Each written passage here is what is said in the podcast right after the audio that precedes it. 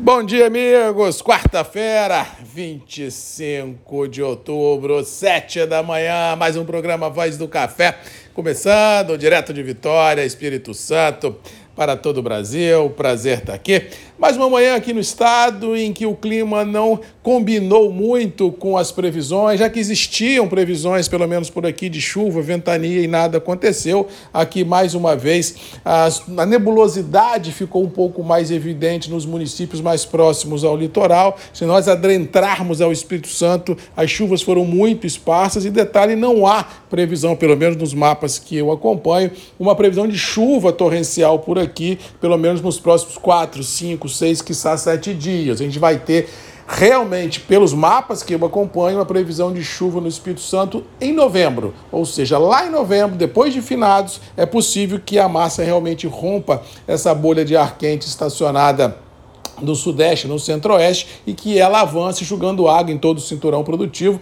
E diga de passagem, essas chuvas são muito esperadas e muito ansiosas porque no caso dos grãos existe atraso generalizado ah, nos plantios. E no caso do café, precisamos de chuvas na região do Arábica para dar saúde às lavouras, fomentar assim as floradas já ocorridas. E no caso do Conilon também, as lavouras precisam de água, principalmente no sul da Bahia e alguns municípios mais ao noroeste do Espírito Santo. Mas no todo, a expectativa está aí, existe a previsão de chuva, é só esperar de forma decadencial ela chegar. De forma bruta nós temos lá no sul do país, aí não, é complicado.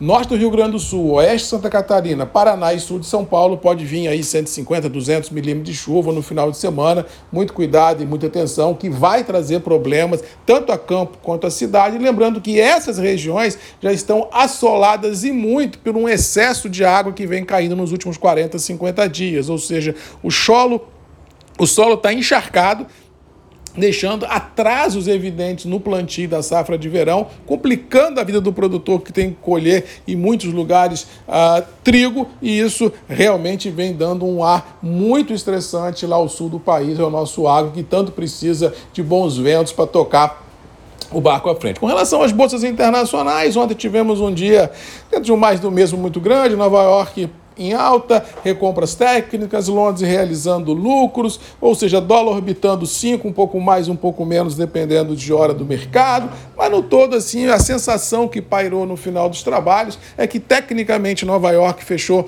bem interessante. Estoques ah, nas bolsas internacionais continuam a ceder, ao que parece chegarão a testar nas próximas semanas níveis mais baixos em décadas, e isso pode realmente colocar um pouco mais de fogo na pressão compradora de recompra nos terminais e com isso fazer com que, principalmente Nova York, alce voos a céus mais altos. Inteiramente, Conilon Arábica trabalhando ah, nos mesmos patamares, firmes, sem muita pegada vendedora, negócios fluindo sem grandes atropelos, ou seja, a ansiedade toma conta ah, de todos. Lembrando que daqui mais 20, 30 dias o ano acaba, virada de ano fiscal na folhinha chegando, ou seja, de forma decadencial, o ano de 2023 vai dando seus últimos suspiros. Ou seja, quem não precisa comprar, não precisa comprar. Para quem não precisa vender, não precisa vender. Agora, para quem precisa vender e comprar, realmente faz parte, seria de bom tom começar a ajustar as suas posições ante a virada do ano que se aproxima, porque tudo indica que mais 20, 30 dias o ano acaba e aí